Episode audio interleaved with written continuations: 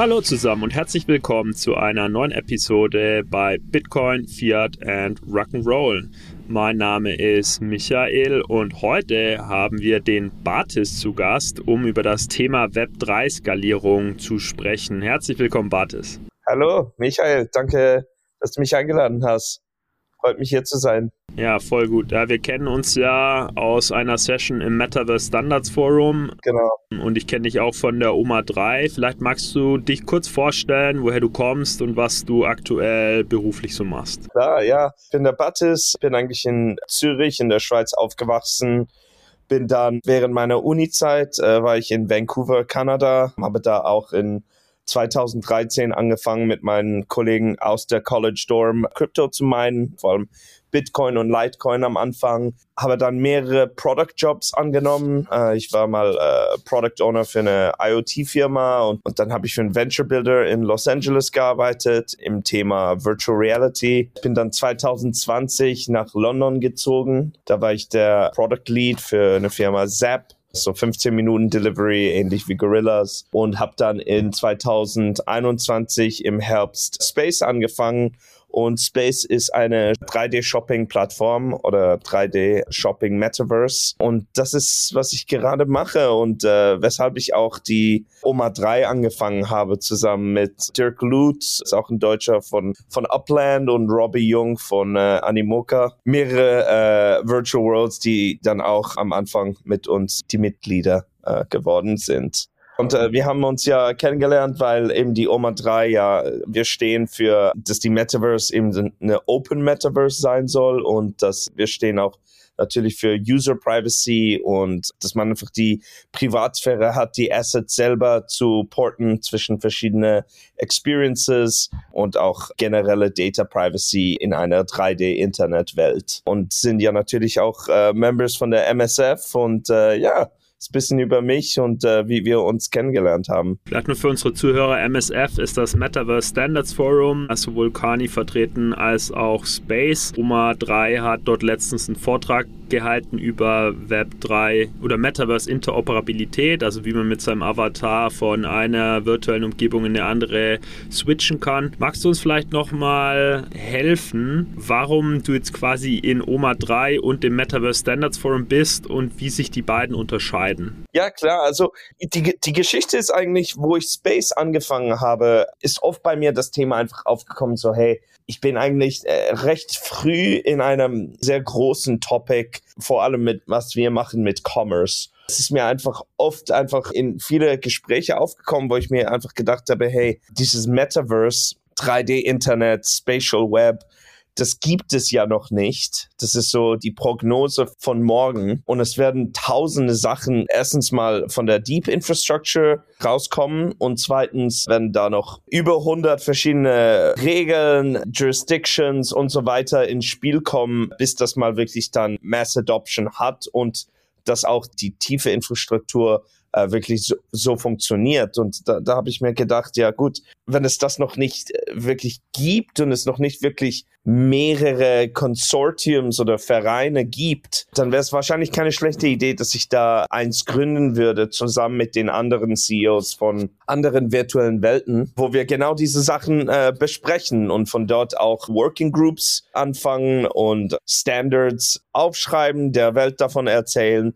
und natürlich auch äh, in diesen Working Groups Protokolle erfinden. Und haben dann lustigerweise haben wir am gleichen Tag oder sogar am Tag davor ist die MSF rausgekommen und dann ist am nächsten Tag die Oma 3 rausgekommen. Das war, ja, das war so während NFT NYC haben wir uns, haben beide Gruppen irgendwie gerade angefangen, ihre ersten Meetings zu haben, zu sehen, hey, möchten Leute da dabei sein oder nicht. Und bei uns war es dann, dass wir im November 2022 an der Web Summit das wirklich gegründet haben, aber ein paar Monate davor äh, eben schon die ersten so Schnupper-Meetings mit anderen CEOs gehabt haben. Und ja, also ich glaube, High Level stehen wir für sehr ähnliche Sachen. Jedoch sind wir ein bisschen mehr auf die Web 3 User Protection und Data Protection fokussiert, während MSF ein bisschen mehr auf der Web 2 Seite tätig ist. Ja, jetzt sind schon viele Begriffe gefallen. Web 3, Web 2, Metaverse, Interoperabilität.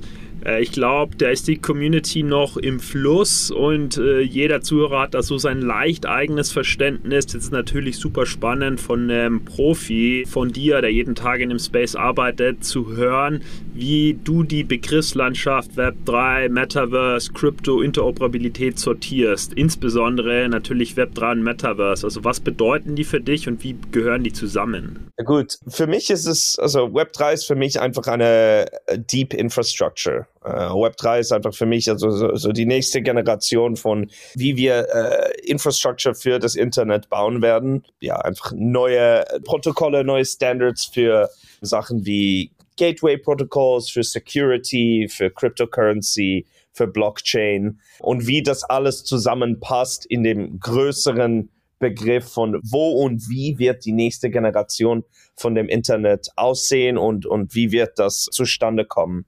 Metaverse ist für mich irgendwie so ein Begriff, der hat extrem viel Overlap, nämlich weil ein großer Teil der Infrastruktur von Web3 dazugehört für so eine große File-Size-Experience wie eine 3D-Welt hat natürlich viel Overlap in, de, in den Nachrichten gehabt, weil viele dieser virtuelle Welten natürlich eine Cryptocurrency haben, viele davon auch auf mehrere Layer Chains funktionieren oder sich auch darauf von einer Brand Partnership Seite fokussieren, dass sie mit Blockchain Firmen zusammenarbeiten, vor allem im Bereich von Digital Assets und NFTs das ist eigentlich so der äh, Overlap oder der, der Überschnitt, den ich sehe zwischen Metaverse und Web 3, weil für mich ist Metaverse eher ja eigentlich jetzt so der, der hässliche Begriff dafür geworden, aber Metaverse ist ja eigentlich das 3D-Internet oder das Spatial Web oder die nächste Generation von Internet Experiences, die sich halt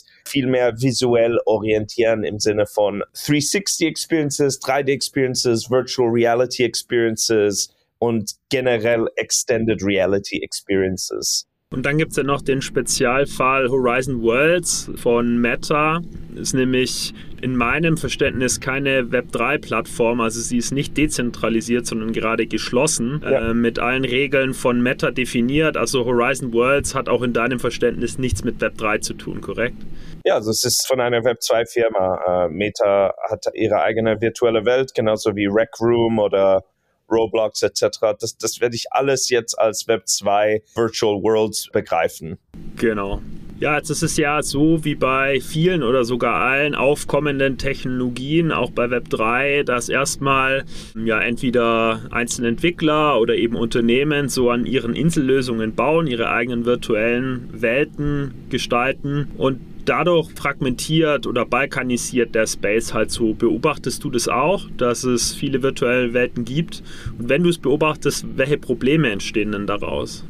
Naja, also wie ich das sehe, ist, das ist ja eigentlich normal. Es gibt einen Begriff, die alle als Vision sehen, wie Metaverse, und dann fangen an Leute daran zu arbeiten, oder? Und wir haben jetzt gesehen, es gibt so zwei Kategorien, High-Level, industrielle Metaverse-Konzepte wie Digital Twins, IoT, Daten, die sich dann zu einer visuellen Form für 3D wie Traffic Management und so weiter, so wirklich industrielle Metaverse und da ist MSF viel mehr tätig. Und dann gibt's eher die Consumer-Seite von Metaverse und das sind alle diese Spielwelten, soziale Welten, Commerce-Welten, Casino-Welten etc., thematisierte virtuelle Welten. Aus der Sicht von Balkanisierung, also für mich ist das natürlich sehr normal, oder? Startups werden die, die Technologie und die Experiences erfinden und dann wird nebendran oder gleichzeitig mehrere Standards und Protokolle erfunden, die dann diese Startups äh, adoptieren, benutzen und auch mit den Collaborations und Partnerships machen. Das haben wir ja auch gesehen in der Zeit von dem ARPANET, wo die großen Universitäten in der USA äh, all ihre Library Contents miteinander angefangen haben zu teilen. Und dann sind mehr und mehr äh, Leute in der Umgebung von diesen Universitäten dazugekommen, hey, wir könnten ja eigentlich unsere äh, Informationen, unsere Website-Konzepte auch zu diesem Network dazu adden. Und dann ist halt durch die W3C ein, äh, ein viel größer Standard rausgekommen und Protokolle rausgekommen, die dann weltweit benutzt worden sind. Und wie ich das heute sehe in Web3 für Metaverse ist ähnlich. Also Ich würde sagen, ich gehöre ein großer Teil dazu für die Prinzipien und die Arbeitsgruppen, nämlich wegen OMA 3. Aber wie wir das anschauen ist, hey, wir sollten wochentlich und mehrere Male im Monat mit den Founders von diesen virtuellen Welten und großen Web3 Layers uns treffen, Arbeitsgruppen dafür haben und Sachen wie Vermögensübertragung, Ökosystem, Portaling und so weiter diskutieren miteinander und dann in diesen Arbeitsgruppen auch an Standards und Protokolle zusammenarbeiten. Weil nämlich, ich glaube immer, dass die technischen Founders und die CTOs von diesen virtuellen Weltfirmen eigentlich das Thema am besten kennen anstatt wenn man das jetzt auf den Staat verlässt, dass sie sich das, das Thema anschauen und danach für sich selbst von dort die Standards definieren. Und natürlich ist das sehr balkanisiert am Anfang, weil zuerst müssen ja die Ideen existieren, die User Adoption existieren, bevor man überhaupt diese Protokolle erfindet oder überhaupt sich über Interoperabilität fokussiert oder sich überhaupt auf dieses Thema ähm, in irgendwelcher Form sich darüber überhaupt kümmert, ob das ein Problem ist, dieses Interoperabilitätsproblem. Okay, vielleicht wollen wir es an dem Beispiel mal konkret machen. Also sagen wir, äh, ich bin äh, mit meinem Avatar in der virtuellen Welt A unterwegs, habe dort einen Bitcoin in meiner Wallet und ja, entscheide mich jetzt mit meinem einen Bitcoin und meiner NFT-Uniform in die virtuelle Welt B gehen zu wollen. Kann ich das heute? Also Wallet-Systeme sind ja eigentlich das, das, was am meisten gut funktioniert oder sophisticated genug ist, oder? Es gibt viele virtuelle Welten, wo man jetzt schon mit MetaMask oder Phantom oder Wallet Connect recht elegant äh, einloggen kann und einfach einloggen kann. Da haben wir eigentlich am wenigsten Probleme mit Crypto Transfer oder dass ich mit dem gleichen Wallet in mehreren Welten reingehen kann. Da, da würde ich sagen, ist es schon gelöst, weil es, es genug Plattformen und APIs gibt, die, die einfach sind zu integrieren und da haben wir eigentlich die wenigsten Probleme.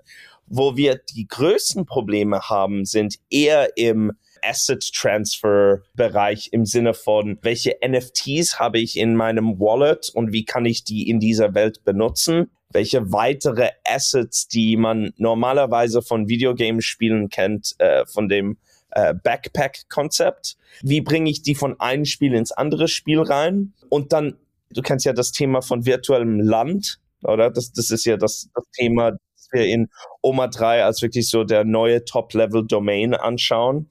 Wie gehe ich von meinem virtuellen Land zu einer anderen äh, virtuellen Welt und da auf einem anderen Land Parcel? Oder Parzelle. Und dieses Mapping von all diesen äh, virtuellen Land-Content und auch wie man von dieser Welt zu dieser Welt rüberspringt, das sind so die großen Interoperabilitätsprobleme, die heute wirklich noch überhaupt keine Lösung haben, außer äh, man sieht ab und zu auf Twitch oder YouTube diese Pub-Crawls, wie man denen sagt. Das ist, wo, wo einer mit einer Gruppe einfach mehrere virtuelle Welten besichtigt, aber indem man neue Tabs aufmacht oder mehrere Plattformen aufmacht auf dem Laptop. Also ohne dieses Konzept von Springen automatisch dank einem Protokoll. Ja, habe ich deine Frage irgendwie so halb beantwortet? Ja, definitiv. Ja, also mit Kryptowährungen, ähm, Digital Assets ist es äh, nicht so ein Stress, aber bei virtuellem Land wird es schwieriger. Du kannst bei virtuellem Land oder Parzellen nochmal drauf eingehen, was genau da das Problem ist. Also, dass man etwa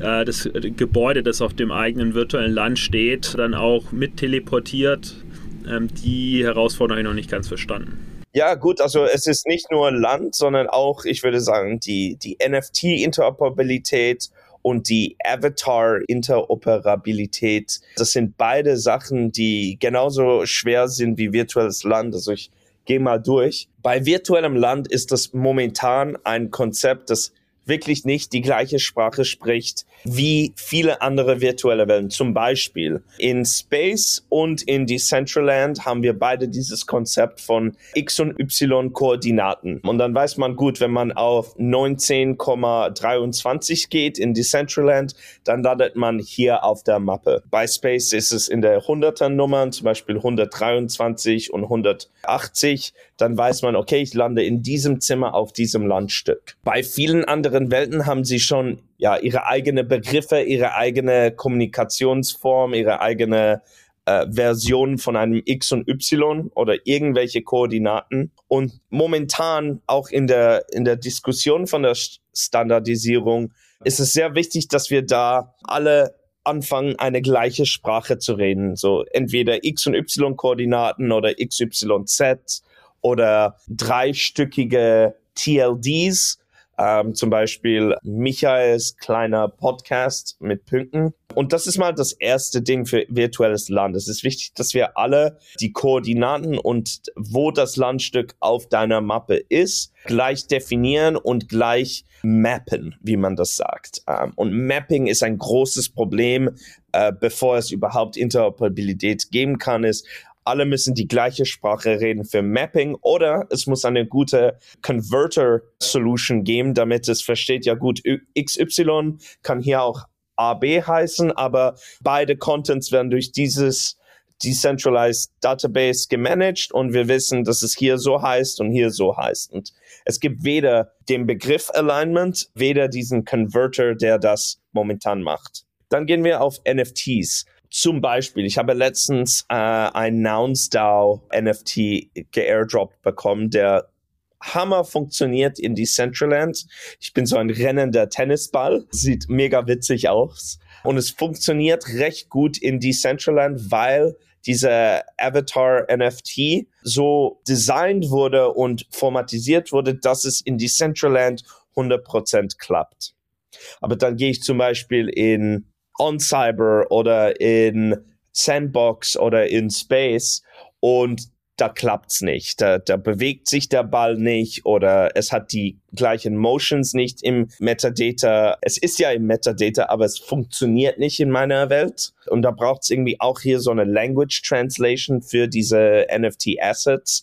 Ob es jetzt ein Schwert ist oder ein Tennisball oder ein bewegender Avatar als NFT. Wir werden das auch in drei Jahren noch weiterhin sehen, wo es auch Interoperabilität gibt, dass es einfach ein paar Welten gibt, wo ein Asset funktioniert und dann gehst du in so ein Niche virtuelles Welt rein und wirst sehen, da funktioniert es noch immer nicht. Aber es wird mehr und mehr so sein, dass alle die gleiche Sprache sprechen und dass die, die Funktionalität von der Metadata vom NFT etwas ist oder ein Standard haben wird, das alle dann befolgen. Genauso wie alle, die eigentlich irgendwas in Crypto bauen, auf einer Cryptocurrency sich anpassen zu diesem EVM. Das ist wahrscheinlich äh, etwas, das noch nicht wirklich auf einem Verein-Level äh, äh, standardisiert wurde, aber das hat ja schon einen sehr starken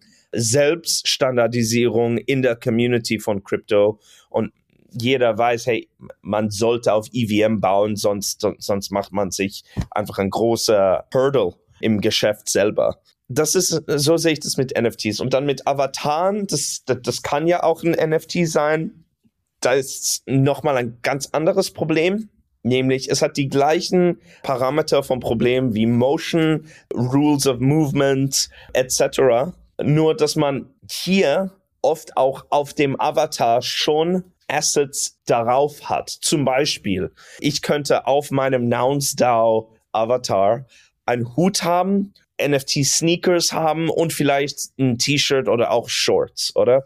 Und ich bastle mein NFT-Avatar so zusammen, wie es mir passt und wie ich das als lustig oder professionell oder einfach normal befinde, äh, wenn ich in einer Welt reinkomme. Jetzt ist das große Problem, wo mit Interoperabilität zu tun hat, wenn ich jetzt in Sandbox stehe mit meinem Avatar, der diesen Cap hat, diese Schuhe hat, diese Shorts hat, wenn ich durch ein Portal laufe und von da ins VR-Chat reingehe oder in Space reingehe oder in Decentraland oder in Upland, wenn ich da lande, hat mein Avatar weiterhin all diese Sachen an auf dem Avatar oder ist er auf einmal nackt, weil es diese Sachen nicht mit transferen konnte? Und die Antwort heute ist, hey, diese Diskussion macht noch gar keinen Sinn, weil man kann das nicht so einfach. Vor allem, wenn man in einer Welt sich so designt hat, kann man definitiv nicht in der anderen Welt sich wieder so einloggen. Es gibt ja dieses Web 2.5 äh, Solution mit Ready Player Me, dass man einfach ein OAuth hat mit Ready Player Me, dass man sich einfach mit dem reinloggt und dann hat man diese Avatare, die sich so gespeichert haben. Jedoch ist das so ein Beispiel und nicht wirklich ein Beispiel, wo die Plattform selbstständig von dem Experience auch funktionieren kann, sondern eher, wenn ich jetzt äh, zum Beispiel, äh, man kann ja fast jeder Welt nochmal dann äh, ein Custom Avatar Design, oder? Decentraland hat ja zum Beispiel eins, das recht berühmt ist vom Design her und Sandbox. Wenn man mit dieser Figur dann in die andere Welt rein will, mit den Assets auf dem Körper, momentan kann man das gar nicht. Außer man macht so eine B2B Partnership mit einer anderen Welt und die haben all diese Avatare auch als äh, eine Option in ihrer Library wenn das nicht der Fall ist, dann siehst du das gar nicht. Und das ist so der Stand momentan und wieso das ganze Thema so balkanisiert ist. Ähm, es, es fehlen fundamental diese Protokolle, diese technische Lösungen und diese Infrastruktur für, für das das überhaupt möglich ist.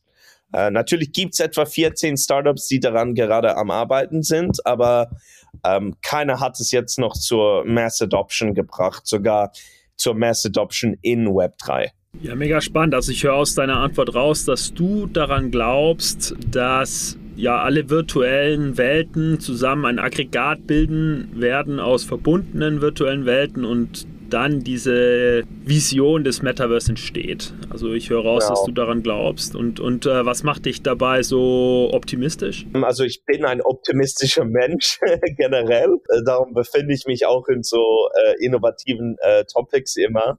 Jedoch ist es, für mich ist es einfach schwarz und weiß im Sinne von, hey, entweder wird sich die Welt verwandeln zu einer Konsumierung von einer 3D-Internet Spatial Web oder nicht. Ganz einfach. Und wenn es, äh, wenn es nicht passiert, ist es einfach, weil ja, es einfach schlechtes Timing ist für die Konsumenten, weil es einfach, einfach etwas ist, das wir von einer Design-Spezifikation nicht gut engineert haben oder überhaupt richtig angegangen sind. Und darum ist es einfach schwierig oder langweilig oder nicht so toll für Leute, so etwas zu experiencen. Aber das große Aber, wo es recht viel Conviction gibt, ist, wenn es doch dieses 3D-Internet geben soll und wenn Menschen und die neue Generation sich sehr gerne in diesen virtuellen Welten befinden, stimmt ja alles andere. Und dann, dann muss ja alles andere dazu noch äh, existieren. Sonst gibt es einfach keine Market Maturization in diesem Topic. Und dann findet sich das einfach in einem Loch, grob gesagt. Wenn man daran glaubt und wenn man denkt, ja, es wird dieses Aggregat von vielen virtuellen Welten geben als ein neues Internet, oder nicht mal neu, sondern einfach ein neuer Weg, in dem man Content und Informationen konsumiert, dann muss es ja diese Info Infrastrukturen geben, weil das ein großer Teil dazu gehört zu der Experience, zu der User Privacy und zur Asset Privacy und Transfer und natürlich zum großen Web3-Thema, nämlich äh, Asset Ownership oder das, das wirklich, was ich hier habe und hier erstellt habe in einer Welt oder auf einer Plattform, dass es mir gehört und nicht der Plattform gehört. Das heißt, wenn jetzt zum Beispiel VRChat mich bannen würde, das ist ein Web 2 Beispiel, schlechtes Beispiel, aber wenn mich jetzt Sandbox bannen würde, dann gehören alle Assets, die ich da drin erstellt habe, weiterhin mir, auch wenn ich nicht mehr darin reingehen kann. Im Gegenteil zu großen sozialen Netzwerken wie Twitter, Facebook, Instagram, TikTok, wo egal was ich da drin erstelle, eigentlich der Plattform gehört. Es gehört nicht mehr mir. Ich, ich, ich habe es mit denen geteilt. Das heißt, ich habe auch zu ihre Terms and Conditions mich agreed und in diesem Fall, die löschen einfach all mein Con Content oder behalten all mein Content. Und außer ich habe eine eigene Version äh, kopiert oder zuerst auf meinem Handy gespeichert, gehört das jetzt der Plattform. Im Gegensatz zu all diesen Web3 virtuellen Weltenkonzepten oder sogar Web3 äh, Sozialnetzwerken. Ja, jetzt haben wir sehr lange über Interoperabilität als einen wichtigen Faktor für Web3-Skalierung besprochen. Gibt es vielleicht andere, also vielleicht Datenschutz oder die Verfügbarkeit von digitalen Produkten und Dienstleistungen, damit die Konsumenten da überhaupt auf was Spannendes stoßen? Also was müssen wir denn neben Interoperabilität noch auf dem Schirm haben, damit das Web 3 auch fliegt? Also geschäftlich oder technische Skalierung? Beides. Also es muss natürlich, wenn viel Nachfrage herrscht, auch technisch skalieren, dass es halt mit den Nutzerzahlen klarkommt. Aber dann, es muss natürlich auch hinreichend attraktiv sein, dass viele Nutzer überhaupt auf eine dezentrale Web3-Plattform kommen. Ja, ja. ja ähm, also für mich ist, ist es einfach äh, von einer Geschäftsseite recht klar. Äh, man, man muss einfach ein Experience bauen, das für Leute einfach Spaß macht. Punkt Schluss. Ähm, das ist wie alles funktioniert. Entweder ist es sehr praktisch, es reduziert die Zeit, die ich normalerweise brauche, etwas zu machen, oder es macht mega Spaß. Und das sind immer die drei konkreten Sachen, weshalb etwas viral geht oder weshalb überhaupt Leute etwas benutzen. Und sonst ist es ja einfach geforst und es wird irgendwann mal nicht klappen. Äh, aus dieser Sicht sehe ich überhaupt generell Web3 Adoption, äh, virtuelle Welten, die dann äh, auch auf die Massen gehen können, wirklich da das große konkrete Problem. Das ist auch eigentlich, wenn, wenn man wirklich den Markt anschaut, das ist so das sehr große Problem von diesem Markt ist, dass es hat alles eine zu, zu krasse Verbindung zur Crypto-Sphäre äh, und Crypto-Investoren. Und das hat recht oft eigentlich einen negativen Input, Output zu den ähm, eher lustigen oder fun oder convenience-orientierte Use Cases in Web3, weil es alles dreht sich sehr viel um die Krypto-Investoren und die DeFi-Nerds, die, die, die entweder ihr Geld äh, in so ein Projekt reingeben oder auf deinen Token investieren. Punkt Schluss. Anstatt dass der, der Gründer von einer Web3-Firma auf echten Users aufgeht, ist oft der Fall, dass sie halt sich auf diese Web3-Investoren und, und Coin-Investoren fokussieren. Und das hat halt eben diesen äh, negativen Impact für Growth, weil ähm, du dich auf Leute fokussierst, die eigentlich nur sich auf den äh, Hoch und Runter von deinem Coin interessieren. Und da ist ja auch ihre Incentive. Das ist ein großes Problem, dass zum Beispiel NBA Top Shot viel besser angegangen ist. Dass zum Beispiel seit letztens Unstoppable Domains mit ihrer DID-Solution eigentlich sehr äh, elegant angegangen ist. Und das sieht man nicht allzu oft, aber wenn es richtig gemacht ist von einer Marketingseite, dann sieht man, hey, gut, das wird eine große Adoption haben, weil sie sich nicht nur auf die Web3 investieren, äh, Investoren orientieren. Das ist so mal das erste von der geschäftlichen Seite. Das zweite ist natürlich, hey, hat man wirklich ein Problem gelöst? High-Level Business, das weißt du ja auch von deiner St. Gallen Zeit. Außer etwas macht wirklich Spaß oder es reduziert die Zeit, die ich normalerweise für etwas brauche oder es ist einfach generell eine convenient Solution, das ein Problem für mich löst, gibt es eigentlich keinen anderen Grund, wieso ich etwas benutzen soll.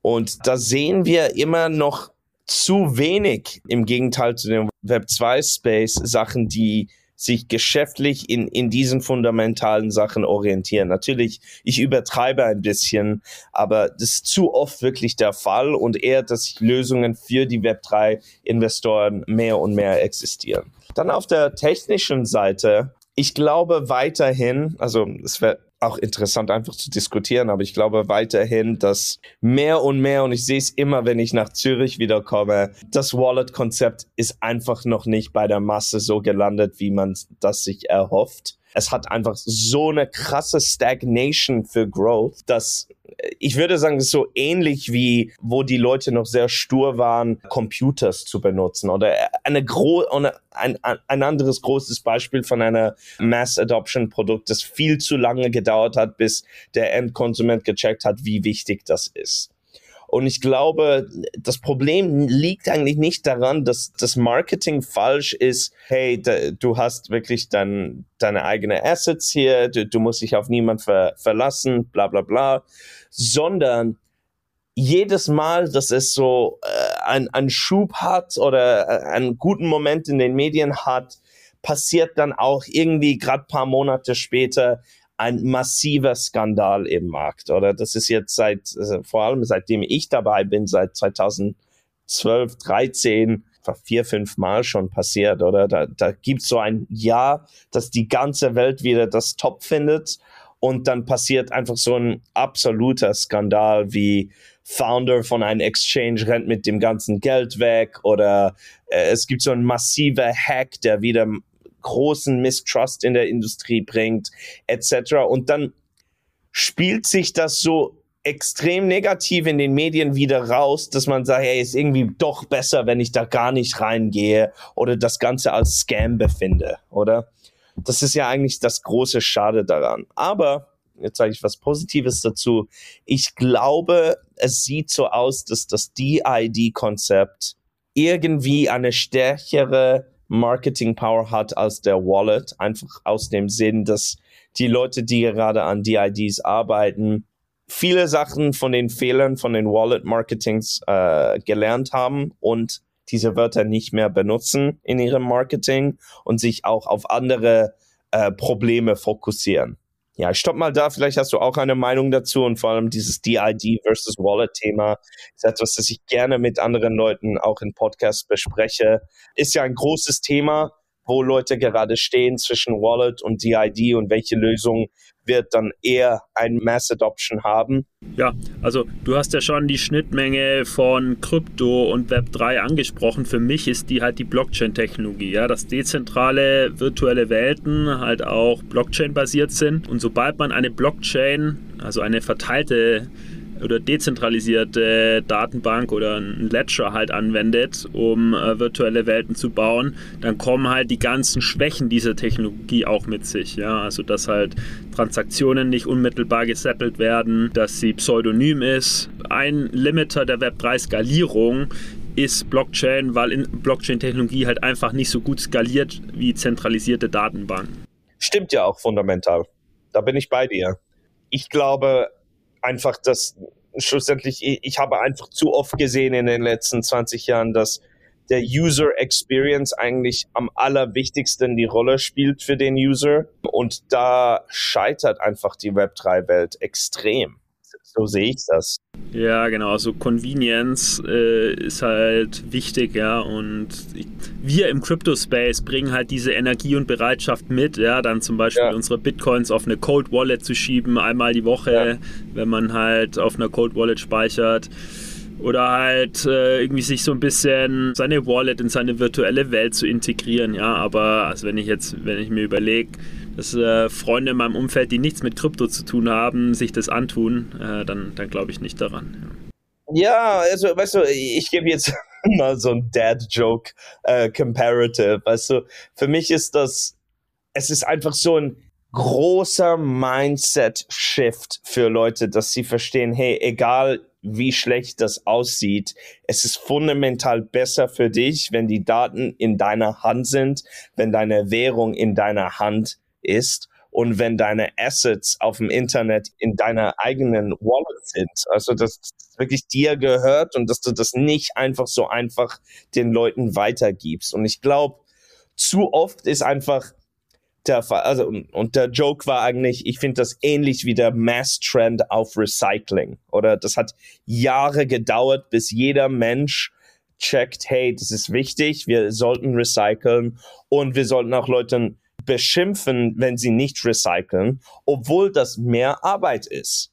Und wir, wir leben weiterhin noch in so einer Halbwelt davon, oder? Auf der Straße sieht man viel weniger die Option zu recyceln, als wenn Leute zu Hause ihren Kompost aufteilen.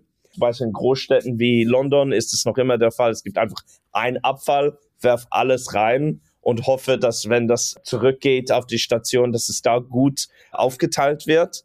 Aber Recycling ist ja in dem Sinn ähnlich. Es ist viel einfacher, einfach wegzuwerfen und dem Umweltschaden, als äh, zu recyceln und äh, äh, deinen Kompost irgendwie aufteilen, oder? Das war so der Dad-Joke. Ich glaube, wie, wie wir das ähnlich im Web3 Space haben, ist einfach, hey, der Convenience oder Reduktion von Zeit oder der Spaß ist einfach viel mehr wichtig, als dass man Datenschutz macht. Und das hat auch viel damit zu tun, dass der Endkunde es, die Probleme sind noch für den Endkunde egal. Im Sinne von GDPR existiert, generell sind Leute äh, genug smart, dass sie irgendwie auf Private Mode gehen, auf ihre Computers äh, für jenste Topics und Leute befinden es halt als nicht so schlimm oder nicht schlimm genug, dass äh, deine Cookies, deine Daten und so weiter einfach benutzt werden, um dir wieder Werbungen zu feeden. Aber ich gebe jetzt ein, äh, ein, ein Beispiel. Ich glaube, die Welt wäre viel mehr darauf äh, aufmerksam, wenn man mit diesen Daten schnell dein Haus finden würde und auf einmal ein Haufen Leuten in deinem Garten stehen.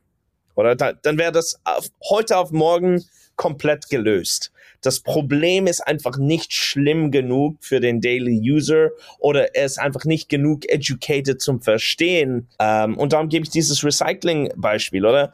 Niemand wird lang genug leben, um zu sehen, wie schlimm Global Warming ist. Aber wenn man heute etwas dagegen macht, dann ist man, dann macht man das Richtige für die Welt und für die Zukunft. Ja, es ist, es ist eigentlich jetzt äh, volkswirtschaftlich formuliert halt eine Frage der Zeit, Zeitpräferenz oder psychologisch. Ähm, also Zeitgenossen mit einer niedrigen Zeitpräferenz äh, investieren halt gerne in unsere aller Zukunft und fragen sich, es, es tut uns allen gut, wenn ich schon heute das Internet dezentralisiere und weg von den Datenkraken unsere Daten bekomme und die anderen denken sich halt, ja, so, sollen sie doch mit den Daten machen, was sie wollen, solange wir keine Menschen in meinem Garten stehen haben. Ja. ist halt schade. Aber es ist irgendwie so eine halbe Realität. Wie, wie siehst du das?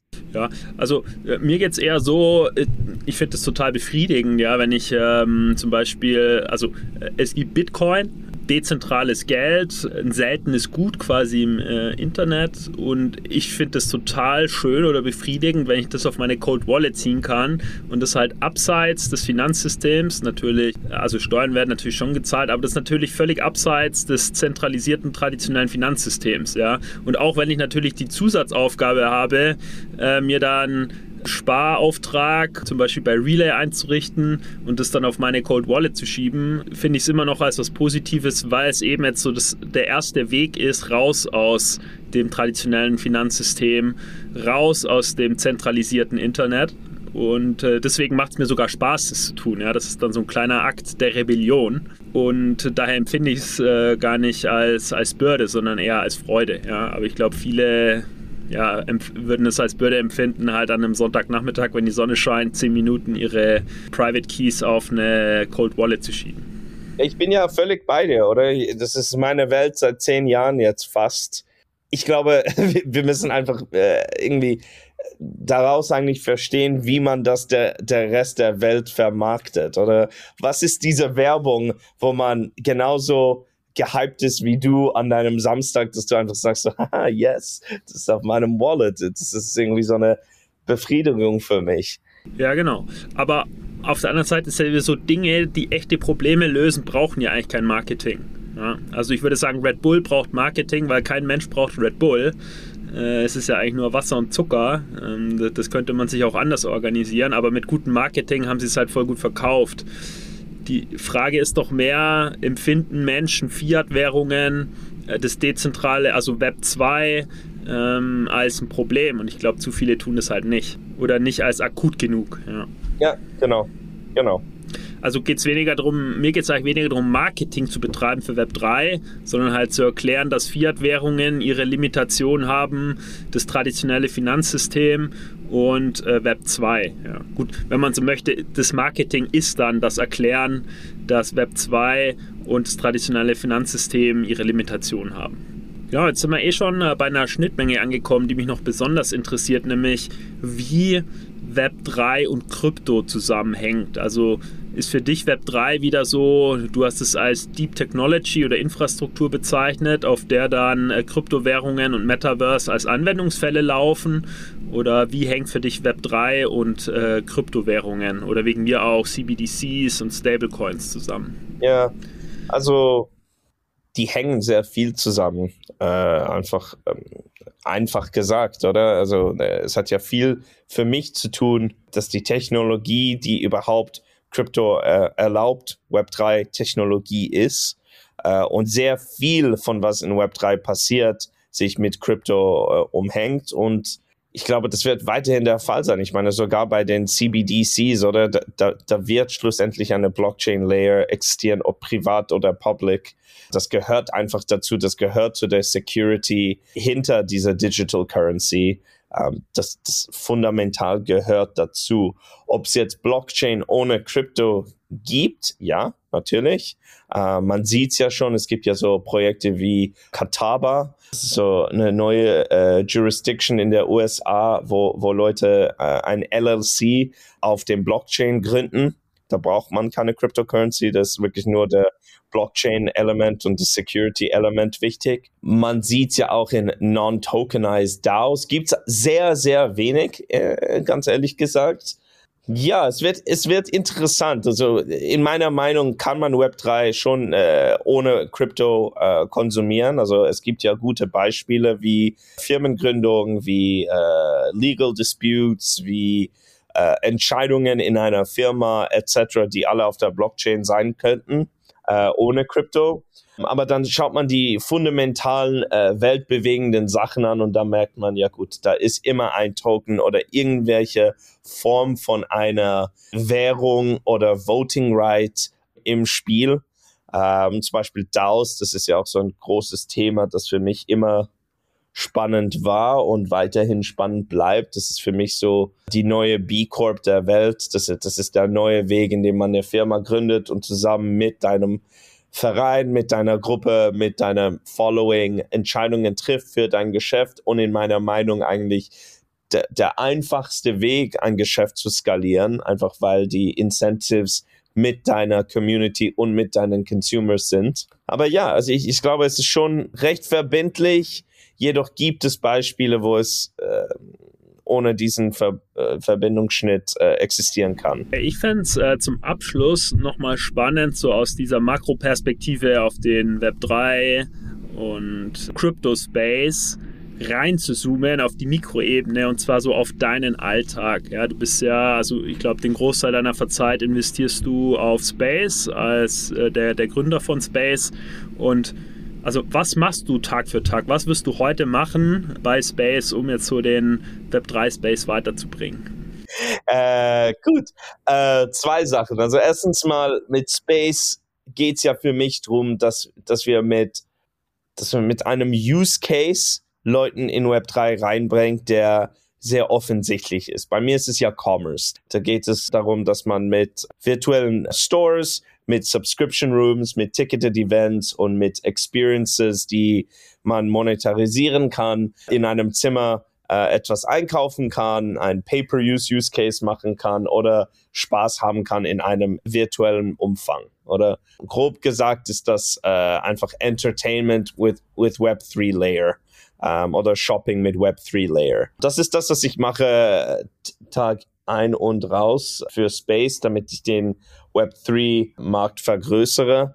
Ähm, ich würde sagen, etwa 80 Prozent von unseren Nutzer kommen zum ersten Mal in eine Web3 Experience rein. Und ich würde sagen, wir, wir, wir gehen das Problem von, wie man da reinkommt in einer Web3 Experience recht smart an von einer User Design Perspektive. Da bin ich meinem Team mega dankbar, dass sie dieses Grundproblem gut verstehen. Und das Zweite, das ich äh, in der Woche immer mache, ist natürlich Oma 3. Äh, ich habe Sitzungen intern mit der Exec Community, ich habe Board Meetings, ich habe Arbeitsgruppen Meetings und da helfen wir, dass einfach die Adoption von der Metaverse größer wird. Und ich glaube, wir haben eigentlich eine sehr große Responsibility im Sinne von klar, es gibt andere Gruppen, es gibt andere Vereine, aber wir sind eigentlich der große Verein, in dem sich entscheidet, hey, werden wir es schaffen, diese Protokolle und diese Standards, äh, Standards durchzupushen, damit es überhaupt die fundamentalen Sachen gibt für ein 3D-Internet, weil davor gibt es einfach nicht und da, da, da wirkt einfach die Medien gegen dich, oder? bis es wirklich das Metaverse wirklich gibt, wird es einfach nicht wirklich so ein Clickpoint bei Leuten geben und die werden das einfach als virtuelle Welten anschauen, anstatt dass, hey, es ist ein neuer Weg, Sachen zu konsumieren. Es gibt ja auch noch immer keinen Metaverse-Browser oder irgendwie Meta App Store. Ähm, klar, also ich glaube, die Benennungen von Sachen werden jetzt dank Apple ein bisschen einfacher werden. Die haben ja alles von Metaverse auf Spatial geswitcht in ihrem Marketing Language. Vielleicht wird das alles irgendwie vereinfachen für die Nutzer, vor allem mit ihrem neuen Headset. Ich glaube, das ist eigentlich etwas, auf dem ich mich mega gefreut habe auf heute für unser Podcast, weil wo wir uns im März oder April kennengelernt haben, habe ich mir gedacht, hey, das wird noch irgendwie witzig, wenn wir in drei Monaten sprechen und dieser Headset rauskommt oder nicht rauskommt und was das für eine Bewirkung haben wird. Momentan würde ich sagen, es ist eine recht starke Bewirkung auf dem Markt. Ähm, ich, ich, ich höre mehr und mehr von Leuten, die vorher überhaupt kein Interesse an Extended Reality hatten, dass sie auf einmal jetzt so äh, begeistert sind. Ja, ich fand es auch positiv, dass wir jetzt weg von dem verbrannten Begriff Metaverse kommen hin zu Spatial. Es gibt ja noch andere Begriffe, 3D Internet, Spatial Information Highway, The Walkable Internet. Alles besser genau. als Metaverse, weil ich meine, äh, das Konzept ist immer noch relativ klar. Ja, das Aggregat aller virtuellen Welten, die miteinander verbunden sind. Aber im Zuge des äh, Hypes, vor allem letztes Jahr, wurde der Begriff halt für alles verwendet. Ja, also selbst eine äh, VR-Anwendung in einem Unternehmen, halt völlig closed, äh, wurde dann als Metaverse-Anwendungsfall beschrieben, was es ja nicht ist. Und äh, dadurch äh, wurde der Begriff verbrannt. Und wenn jetzt natürlich dann auch äh, Meta nachzieht, das Ganze Spatial nennt und die äh, und ja, der Begriff Spatial ist ja auch viel greifbarer. Es ist halt 3D. Ja. ja. Dann wird uns das sicherlich helfen. Ja, definitiv. Gut, ja, dann äh, bedanke ich mich äh, für deine wertvolle Zeit und äh, auch für deine ähm, ja, Mühen sowohl bei Space als auch in der OMA 3. Ich finde es ganz super, dass ihr in der OMA 3 für das äh, offene Spatial Internet kämpft, quasi das Internet von den Menschen für die Menschen, wo jeder der Herr über seine Daten und Digital Assets ist und ihr leistet da definitiv auch einen Beitrag fürs Web 3. Danke vielmals äh, und danke für die Einladung in deinen Podcast. Das hat mega Spaß gemacht. Ja, ging mir auch so, Bartes. Schönen Tag dir. Ciao. Danke, schöne Woche. Ciao, Michael. Achtung, Disclaimer. Die Inhalte spiegeln die private Meinung der Hosts wider, dienen ausschließlich der allgemeinen Information und stellen keine Anlageberatung oder Kaufempfehlung dar. Es gilt, do your own research, informiert euch, bevor ihr Investments tätigt. Das alles findet ihr auch auf unserer Website unter www.bfrr.de/disclaimer.